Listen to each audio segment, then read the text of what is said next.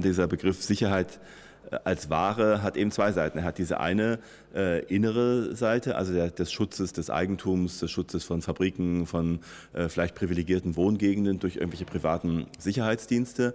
Und auf der anderen Seite, äh, ich denke, das ist die andere Seite derselben Medaille, äh, eben in der Außenpolitik, also in der internationalen Politik eben das Outsourcing von, von militärischer Gewalt. Also ich denke, das sind eigentlich zwei Dinge, die zusammengehören und die eben äh, in der Zeit dieser ähm, ja, liberalen, radikal-liberalen Vorstellungen, den Staat abzubauen, äh, einen schwachen Staat zu haben, ähm, eben zusammengehören. Man hat einerseits versucht, Kosten zu sparen im, der, bei der inneren Sicherheit äh, für die Bürger und andererseits zugleich versucht, Kosten zu sparen und vielleicht auch das Risiko für die staatsangestellten Funktionäre, für die Staatsmacht zu minimieren, indem man eben äh, Söldnertruppen oder diese Private Military Companies äh, engagiert. Und das ist sozusagen der rationale Überbau, ja, ja. die Gründe des Handelns. Klar. Aber es gibt dann noch eine Struktur, die Sie ja sehr genau beschreiben, ja. dass Sie sagen, der Territorialstaat, der klassische Staat, den Max Weber beschreibt, der ist eigentlich eine vorübergehende, ja, sehr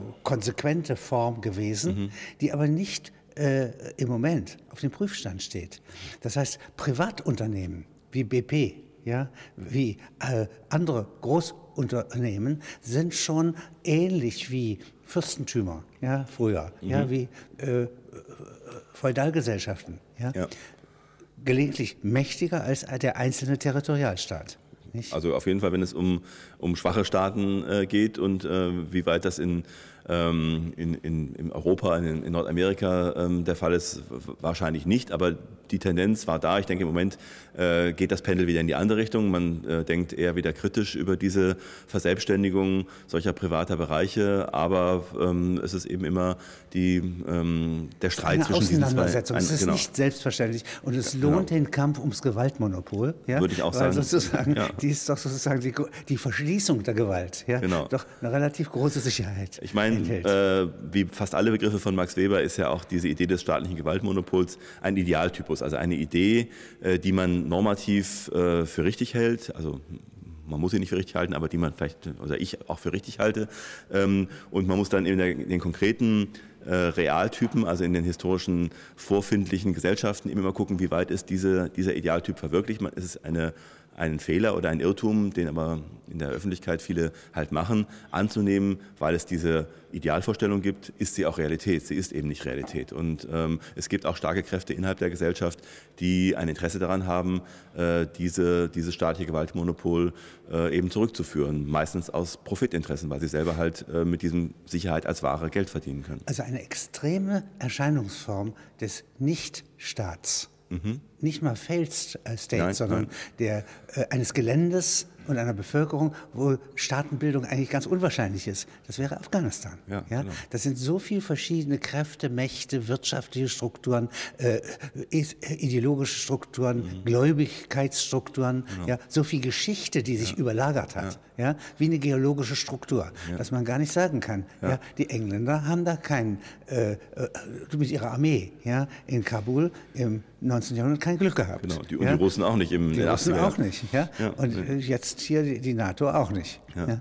Interessant ist vielleicht, ähm, obwohl es sich als Vergleich vielleicht verbietet, ähm, dass es sicherlich kein Zufall ist, dass aus den USA diese ganzen Ideen äh, der, ähm, der, diese Idee der Sicherheit als Ware, des, des Kaufens von Sicherheit kommt, weil ich denke, in den USA war es, gehört es zu dieser Pionier- und zu der Frontiermentalität dazu, dass man schon immer den Staat ähm, schwach halten wollte, dass man schon immer das Recht des Einzelnen, vor allem des Mannes, auf Waffenbesitz äh, verteidigt hat. Gerade jüngst wieder eine Entscheidung des, des höchsten ein, Gerichtes. einzelnen Eigentümers von äh, Grundbesitz, genau. der, äh, des einzelnen Staates, der ja. einzelnen County. Das ist ein starkes Selbstbewusstsein, genau. das übrigens in der Schweiz, in der Kantonalverfassung, eine ganz andere Struktur erhält. Ja. Also sich sehr verfestigt hat. Ja, genau. Ja. Aber, aber sozusagen, daran kann man sehen, dass es nicht nur ein, ein Modell der neuen Welt ist, sondern dass es selbst in, in ureuropäischen Regionen wie der Schweiz äh, ähnliche Vorstellung gibt, also doch eine europäische das Gewehr Idee. steht bei jedem Grenadier genau, im genau, Schrank in der genau, Schweiz. Genau. Ja, bewaffnete Neutralität ist auf diese Weise möglich. Genau, ja. und vielleicht ist das Gegenmodell das äh,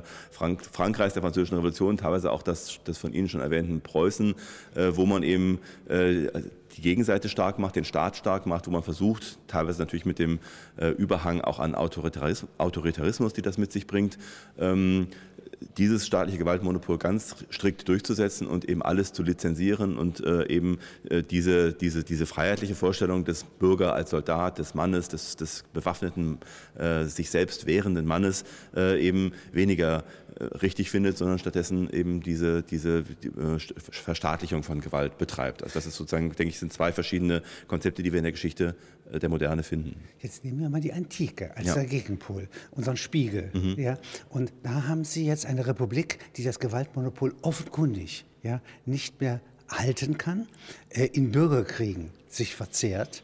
Und jetzt kommt mit Caesar, aber in Wirklichkeit mit Augustus, ja, mhm. und neben den Staat scheinbar gestellt, ja, wird ein Autoritätsmonopol, ja. ich sage nicht Gewaltmonopol, ja, äh, ent entwickelt. Und das gelingt nie so ganz. Man muss die Prätorianer immer wieder bestechen. Ja? Bei jedem Kaiserwechsel gibt genau. es Geschenke an die Truppe. Genau. Und zum Schluss haben wir die Soldatenkaiser. Ja, ja? Genau. Da wählen die Legionen die Kaiser. Ja? Das ist aber sehr interessant, dass der Versuch aber, Bürgerkrieg zu verhindern, ja, in Rom zum ersten Mal gewissermaßen die Hauptsache bildet, mhm. die Wurzel der Autorität mhm. bildet. Mhm. Genau, genau. Und damit auch natürlich der Versuch einer Monopolisierung der Gewalt, nicht, die würde ich sagen, im Sinne eines staatlichen Gewaltmonopols. Außer bei Diokletian oder bei Augustus und immer nur vorübergehend gelingt. Genau, genau. Und ähm, dann haben wir natürlich in der Zeit des Frühmittelalters, äh, der Spätantike des Frühmittelalters, eine Zeit eigentlich äh, fast ohne Staaten, fast ohne äh, Staatlichkeit, ähm, wo wir sozusagen das extreme Gegenbeispiel hätten, vielleicht ähnlich wie wir es heute in Afghanistan oder in manchen Teilen auch des Kongo oder anderer. Da gibt es äh, nur deswegen keine Söldner, weil man die Beute direkt machen kann, man übernimmt. Genau. Und weil ja? vielleicht auch Geld, die ganze Geldwirtschaft nicht so eine große Rolle spielt. Aber im Prinzip würde ich sagen, haben wir diese, diesen extremen Gegenpol und dann eben ähm, ja, in der frühen Neuzeit äh, der Beginn äh, territor territorialstaatlicher ähm, Monopolisierung von Macht und von Gewalt. Und ich denke, dass dann der Westfälische Frieden 1648 so seinen Wendepunkt darstellt hin zur zu der Entwicklung, die wir dann in großen Teilen Europas eben haben, mit Territorialstaaten, die auch dann eine eigene Armee haben. Aber wie gesagt, wir dürfen nicht das Ideal verwechseln mit der Wirklichkeit. Es ist immer nur eine partielle und eine, eine in Teilen gelungene Monopolisierung der Gewalt. Jetzt nehmen Sie mal in äh, die Zeit der Condottieri. Es ist ein, ein Typus von äh, Kriegsunternehmer. Ich meine, die meisten Deutschen kennen Wallenstein als einen der bekanntesten durch, durch Schiller, durch die Literar Literarisierung ja. äh, bekanntesten Figuren, der eben eine Firma gründet, eine Company, die halt äh, ähm, den jeweiligen Fürsten, die am besten bezahlen, äh, ihre Dienste anbietet, sprich äh, für sie Krieg führt. Und ähm, wenn wir jetzt unterscheiden Italien und äh, das Reich als vielleicht zwei äh, idealtypische Fälle, kann man sagen, in Italien mit diesen vielen Republiken ist der Kampf jedes gegen jeden äh, ausgeprägter und ähm, es, es, ähm, also, es, gibt eine sehr starke also Selbstständigkeit der Condottieri. Der Papst, gegen Genua, die französische Seite, genau. Genua, Mailand, genau. das sind die Parteien. Venedig. Äh, also wir haben dort die Parteien, die jeweils diese Kriegsunternehmer ähm, für sich engagieren. Sich die besten Spieler, und die, die besten Mannschaften. So, kann so wie man Fußball heute, heute im, auch äh, international, genau, international sortieren könnte. Fußball hat vielleicht, genau. Und ähm, woraus mir jetzt ankommt, äh, ist in Italien ist die Bindung der Condottieri an die, äh, an die Herren der einzelnen Städte, der, an die Republiken weniger ausgeprägt als im Reich, wo wir doch in Ansätzen äh, also weniger von einem Markt sprechen können, sondern sagen können, es entstehen Bindungen äh, der einzelnen äh, Kriegsführer an, äh, also an einzelne Frundsberg Fürsten. ist beispielsweise an Karl V.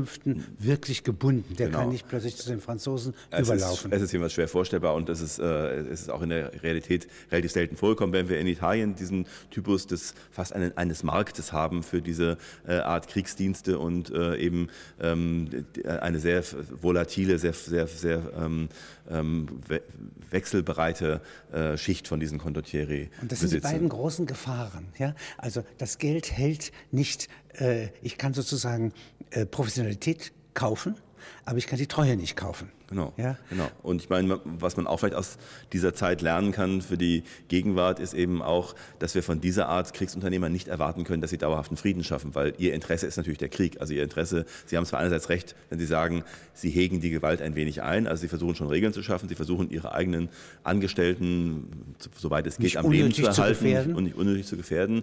Äh, Leidtragend ist natürlich die Zivilbevölkerung, die geplündert wird, deren, äh, deren Besitz die Condottieri äh, sich erobern, sich nehmen nehmen ähm, äh, und um auch ihre Truppen zu versorgen, um sie bei Laune zu halten, um sie zu bezahlen. Ähm, aber wir haben ähm, eben ein Interesse dieser Unternehmer daran, dass es Unruhe gibt, dass das Land nicht zur Ruhe kommt. Das können wir in Italien im äh, 16., 17. Jahrhundert, 15., 16., 17. Jahrhundert beobachten, wie es nicht zur Ruhe kommt. Das ist das Gefährliche.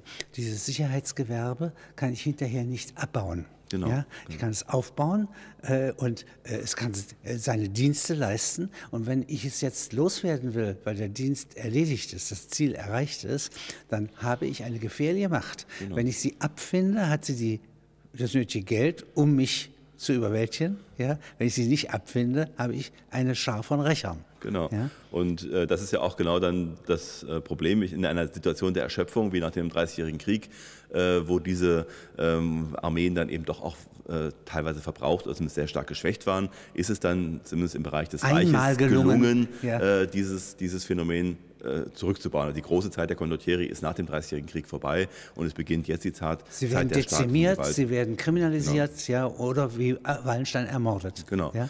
Aber wir haben im Siebenjährigen Krieg beispielsweise, um den nächsten großen europäischen Krieg oder sogar internationalen Krieg äh, zu nehmen, durchaus wieder die Panduren beispielsweise Trank oder Pandur. genau. Wir ja. haben eben eine ganze Reihe auch auf äh, die Kosaken auf russischer Seite. Wir haben also wieder neue, äh, diese Idee wird wieder neu aufgewärmt. Es wird eben für besondere Kommandoaktionen, äh, es werden Truppen engagiert, teilweise ethnische Truppen wie die Kosaken oder eben auch klassische Söldnertruppen wie die äh, Panduren des, äh, des Tränk, die halt äh, ähm, eben von Österreich, von Russland eingesetzt werden, und auch das, wieder im Siebenjährigen Krieg. Und das ist sozusagen ähm, ein äh, schleichender Übergang zu den Wehrbauernsystemen, also ja. meinetwegen in Kroatien, wird genau. in Stellung gebracht gegen die türkische Bedrohung. Auch das, ja. ja. Mhm. Äh, oder Vielleicht, ein, vielleicht, ein, vielleicht sogar ein anderes Modell, vielleicht sogar ein Modell, was diesen Aspekt der Gefährlichkeit solcher Armeen berücksichtigt, weil ein Wehrbauer, der dann auch Land bekommt, ist natürlich nicht ganz so mobil, der wird nicht in die Hauptstadt gehen, um einen Putsch zu machen, äh, sondern der ist natürlich dann auch an die Scholle, an sein, an sein Territorium gebunden. Äh, insofern vielleicht eine, eine Fortentwicklung dieser Idee, äh, mit, die sozusagen für die Territorialmacht weniger gefährlich ist, weil sie eben äh, an den Grenzen äh, eine Funktion erfüllt und dafür auch bezahlt wird, aber gleichzeitig äh, doch nicht ganz so mobil ist, wie diese klassischen Söldnerarmeen es gewesen sind. Jetzt haben wir nochmal Afrika. Und da haben wir Lord Cecil Rhodes, der gewissermaßen breite Teile von Südafrika eigentlich fast bis nach Katanga hin, mhm. ja, nicht, als ein Landgut genau. in Besitz nimmt. Also die ganze europäische Kolonisation, die ja denn die nächste große militärische Bewegung seit dem äh, 15, seit dem 16. Jahrhundert äh, ist von den spanischen äh, Conquistadores angefangen bis hin selbst Die zu den deutschen Privatbesitz genau, gewissermaßen. Bis, also bis hin zu der Farce der deutschen Kolonien dann im äh, späten 19. Jahrhundert sind alle erstmal von Privatfirmen durchgeführt worden. Also das Wissmann beispielsweise, beispielsweise ja, genau, hat eine Privatarmee in ja. Deutsch-Ostafrika oder wir haben die im englischen Fall die East India Company, wir haben bei den Holländern die verschiedenen Companies, die die äh, Gebiete erobern. Also in all diesen Fällen ähm, liegt es wahrscheinlich daran, dass der Staat noch zu schwach ist. Beim Bismarck-Staat ist es mehr die Vernunft Bismarcks, der sagt, äh, diese Kolonialgebiete sind mir kein äh, preußischen, äh, Söldner, kein preußischen Lanzer wert äh, und deswegen eben diese Privatleute engagiert. Ähm, aber wir haben immer noch dieses, diese Tendenz, die wir eben heute auch kennen, bestimmte riskante Geschäfte an Privatunternehmer zu vergeben, und aber dadurch auch abhängig zu werden natürlich von diesen äh, Und ganz andere Farbe die Fremdenlegion. Ja? Aber Frankreich ist nur einen ganz kurzen Moment, mhm. als äh, der Algerienaufstand losbricht, ja? ja? eine Sekunde lang ja. in Gefahr, ja. von Fremdenlegionären gefährdet genau. zu werden. Also Frankreich ist wohl das Land, äh, soweit ich das überblicke, wo es diese Tendenz am wenigsten gegeben hat zur Privatisierung. Also wo das staatliche Gewaltmonopol äh, schon aus der Zeit des Absolutismus, aber auch nach der Französischen Revolution doch sehr ernst genommen worden ist und aber diese im Versuchung Moment, widerstanden bevor wurde. de Gaulle die Macht ergreift, ja, sind die französischen Generale in Nordafrika in der Lage, sieben Regimenter, Fremdenlegionen, ja. nach Paris ja, zu schicken. Richtig. Falschermäßig. Wobei das ja doch eher äh, der Typus eines Putsches ist. Also die Fremdenlegion ist nicht so äh, selbstständig, wie die Condottieri es waren oder wie die Söldnerarmeen, die heutigen es sind, äh, sondern es ist eine staatliche Armee mit einer besonderen äh, Zusammensetzung und natürlich mit der Tendenz der, der, Verselbstständigung, wie in diesem Fall. Aber ich würde doch sagen, das ist eher der Typus Gewaltmonopol in Frankreich und äh, nicht so wie in den anderen äh, erwähnten Ländern. Wenn Sie den Putsch in Moskau ins Auge fassen, das sind nur besoldete Generale. Ja? Es ist Sie aber meinen, eine, der, der, gegen Jelzin, der Putsch? gegen, ja, von, gegen Jelzin und Gorbatschow. Mhm. Und das ist ja nun so, dass da auch eine etwas zwittrige Struktur, das ist nicht die ganze ja, Rote Armee, ja, ja. ja, die sich in Gang setzt, aber es ist eine Verschwörung miteinander bekannter, clubmäßig organisierter Generale und Politiker, ja, die hier so, also wie eine Prätorianerarmee, mhm. ja, eine Elitetruppe nach Moskau in Bewegung setzen. Also ich finde immer, dass Italien einfach ein sehr interessantes Beispiel ist für diese ganzen Zusammenhänge, ähm, jetzt auch gerade in der, in der Moderne, also im 19. und 20. Jahrhundert, weil wir, ähm, ich glaube, keinen anderen Staat äh, im Westen haben, der sich so stark in seiner Selbstlegitimation, auch in seiner politischen Symbolik auf die Rebellion gegen das staatliche Gewaltmonopol bezieht. Also da haben wir einerseits Garibaldi als den großen Helden des Risorgimento, ja, der von, eben äh, gegen Sizilien genau, herauf. Ja? In einer Situation, wo gerade dieser dieses Aufständischen, wo dieses Königreich Italien entstanden ist und unter der Leitung von Cavour. Und Cavour ist eben der Meinung, er ist sowieso sehr stark französisch geprägt, er kann eigentlich gar nicht richtig Italienisch sprechen. Ähm, und seine Vorstellung ist ein Italien so etwa, wie es heute sich die Lega Nord vorstellt, also Piemont, äh, die Lombardei und äh, noch Mittelitalien. Ähm, und er will dieses Gebiet konsolidieren. Es gibt das große Problem des äh, Kirchenstaates noch, mit dem er sich nicht anlegen will, der auch von Frankreich gestützt wird. Und in dieser Situation äh, macht nun Garibaldi diesen berühmten Zug der Tausend als ein reines äh, Privatunternehmen. Ich meine jetzt vielleicht nicht aus Profitinteresse, wobei das ist eine spannende Frage, die die Garibaldi-Forschung bisher... Es gibt Kapitalprofite und es gibt Legitimationsprofite. Also bei Garibaldi ist es auf jeden Fall Legitimationsprofit. Ich habe aber den Verdacht, dass es vielleicht sogar auch um Geld ging. Das ist eine, weil Garibaldi ist ein reicher Mann am Ende seines Lebens und es ist nicht untersucht von der Garibaldi-Forschung, wie eigentlich die Ökonomie seiner militärischen Unternehmungen gewesen ist. Das wäre. Und dazwischen gibt es jetzt eine, äh, eine Versöhnung, einen Kompromiss. Ja, genau. ja, ja es gibt, ein, es gibt im Prinzip eine, eine Konfrontation. Also Cavour erkennt in dem Moment, wo Garibaldi diesen Süden von unten mit seiner kleinen Truppe aufrollt, diesen Failed State äh, des, des Bourbonenreiches bei der Sizilien ähm, eben von unten aufrollt. In dem Moment erkennt Cavour, was für ein Problem es für sein Italien wird, wenn das durch Garibaldi befreit wird und er setzt seine eigene Armee, äh, die staatliche Armee, gegen diese Truppen Garibaldis in, Ach, die in Gang. Die kämpfen. Es, kommt, es wird im letzten Moment, das ist eine berühmte symbolische Situation, in vielen Gemälden ver, verewigt. Äh, sie, äh, Garibaldi ist leicht verletzt im Kampf, aber das Gefecht wird gestoppt, bevor es richtig schlimm wird. Also bevor jetzt Garibaldi vielleicht von den äh, piemontesischen Truppen erschossen worden wäre, davor wird es noch gestoppt. Aber es kommt zur Konfrontation ähm, ähm, südlich von Rom zwischen den aufständischen Garibaldis, die im Idee der nationalen Sache äh, Italien befreien wollen und den regulären Truppen des neuen Italien. Und die Strukturen äh, von äh, Piemont, ja, also von Norditalien, erweisen sich als stark. In dem Fall als stärker Bilden zumindest, ja, können sich durchsetzen, aber sie erweisen sich als zu schwach, um wirklich im Süden das staatliche Gewaltmonopol durchzusetzen. Wir haben zuerst im 19. Jahrhundert das Problem der Briganten, also ähm, sogenannter Räuberbanden, aber da ist es viel sozialer Protest und viel sozialer Unmut gegen Staatlichkeit. Das sind Sie müssen sich vorstellen, das sind Gesellschaften, die haben seit der Spätantike bis äh, ins 19. Jahrhundert hinein eigentlich fast ohne Staaten gelebt und nun sollen sie ihre Kinder in die Schule schicken, die sie aber brauchen auf dem Feld. Sie sollen äh, ihre jungen Leute zur Wehrpflicht schicken, sie zur Armee für zwei Jahre, zahlen, die sie auch brauchen, ja, sollen Steuern zahlen. Äh, sie sollen plötzlich Italienisch sprechen, eine Sprache, die ihnen auch recht fremd ist und es kommen irgendwelche Lehrer und Steuereintreiber und Beamten, alle aus dem Norden und wollen dieses, diesen Staat durchsetzen. Da gibt es viel ähm, Protest, viel Rebellion und eben auch viel Gewalt äh, und das gelingt dem italienischen Staat trotz eines sehr blutigen Bürgerkrieges nicht, äh, dieses äh, Gewaltmonopol durchzusetzen. Und auf dem, aus den Keimen dieser, dieses Unmutes entsteht dann eben auch die Drangheta und die Camorra und die Mafia. Das heißt, wir haben äh, im Süden eigentlich seit der Mitte des 19. Jahrhunderts den verzweifelten Versuch des italienischen Staates, sein Monopol durchzusetzen, der aber immer wieder scheitert. Und was mich sehr fasziniert hat in Ihrer Darstellung ist, dass jetzt, als der Faschismus nach äh, 1918 ja, sich etabliert. Ja. Äh, er auch eigentlich sozusagen wie eine, zunächst wie eine äh, Gruppierung von Söldnerbanden sich den, äh, dem äh, Fabrikbesitzern und den Großgrundbesitzern zur Verfügung stellt als Schlägerbande gegen soziale Ansprüche. Genau, genau. Und äh, dann allerdings nicht etwa äh, gewissermaßen selber eine Mafia wird, sondern die einzige Kraft ist in Italien, ja. die je versucht hat, ja, ja, mit der Mafia fertig zu genau, werden. Ja. Das ist eine, eine sehr eigenartige eine Umdrehung. Eine Dialektik, ja. eine Dialektik, das also das, was am Mafia ähnlichsten erscheint, die Faschisten, ja, nicht? genau fähig ist, ja, hier gewissermaßen so an äh, die Mafia so zurückzudrängen, dass sie erst von Amerika wieder reimportiert wird 1945. Genau. So steht es bei Ihnen. Ja, so, so ist es, äh, glaube ich. Äh, äh, auch historisch gewesen. Vielleicht äh, ist ein. Das ist aber interessant. Also die Amerikaner besetzen jetzt Rheinien ja. äh, von den deutschen Truppen, ja. äh, den Stiefel, ja, genau. und es drängen nach, ja, nicht mit den äh, Fleischtransporten für die Truppe, mit den Nachschuborganisationen, ja, Chicagoer. Äh, Mafiosi. Also auch, ähm, also vielleicht ein, eine Bemerkung noch zu dem, zu, der, zu dem Unterschied zwischen den Faschisten und der Mafia bei aller struktureller Ähnlichkeit. Die Faschisten sind ein Phänomen des Nordens, die Mafia ist ein Phänomen des Südens. Und das ist in Italien immer, äh, wonach man fragen muss. Man muss mal gucken, wo kommt etwas her. Äh, der Faschismus kommt aus Mailand, äh, kommt aus dem Norden, aus den Städten des Nordens.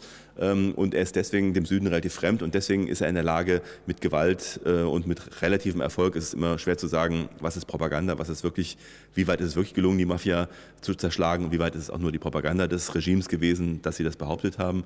Jedenfalls gibt es eine entschiedene ähm, entschiedene Vorgehen, entschiedenes Vorgehen gegen die Mafia. Ähm, und in der Tat ist es so, wie Sie sagen, die amerikanischen Truppen mit demselben Gedanken wie heute in Afghanistan oder im Irak wollen halt ihre Verluste minimieren und sagen, ach, da gibt es den äh, in Chicago einsitzenden äh, Lucky Luciano und äh, der hat gute Verbindungen, den nehmen wir mit. Der tritt als Berater auf. Der tritt als Berater auf, der bekommt auch Stra äh, Strafmilderungen. Und den äh, Leuten, den Gruppierungen, ja, den regionalen äh, Mächten dort ja, genau. wieder bei. Wie macht man richtig. Er spricht, er kennt die richtigen Leute noch, er spricht mit den Clans und dann wird äh, Sizilien mehr oder weniger kampflos, äh, geht an die, äh, an die Amerikaner über, weil die Faschisten nach wie vor als Fremde angesehen werden, als Fremdherrscher, genau wie der italienische Staat. Die, äh, noch, ist, noch, verbündet mit den Deutschen, genau, auch Okkupatoren. Genau, man sieht das ja. dann eben als äh, funktional äh, an, lieber die Amerikaner reinzulassen und hofft sich davon neue Geschäfte. Und in der Tat gelingt es der Mafia, diese erneute Schwäche des Staates, diese Umbruchssituation auszunutzen, um sich wieder äh, zu reetablieren.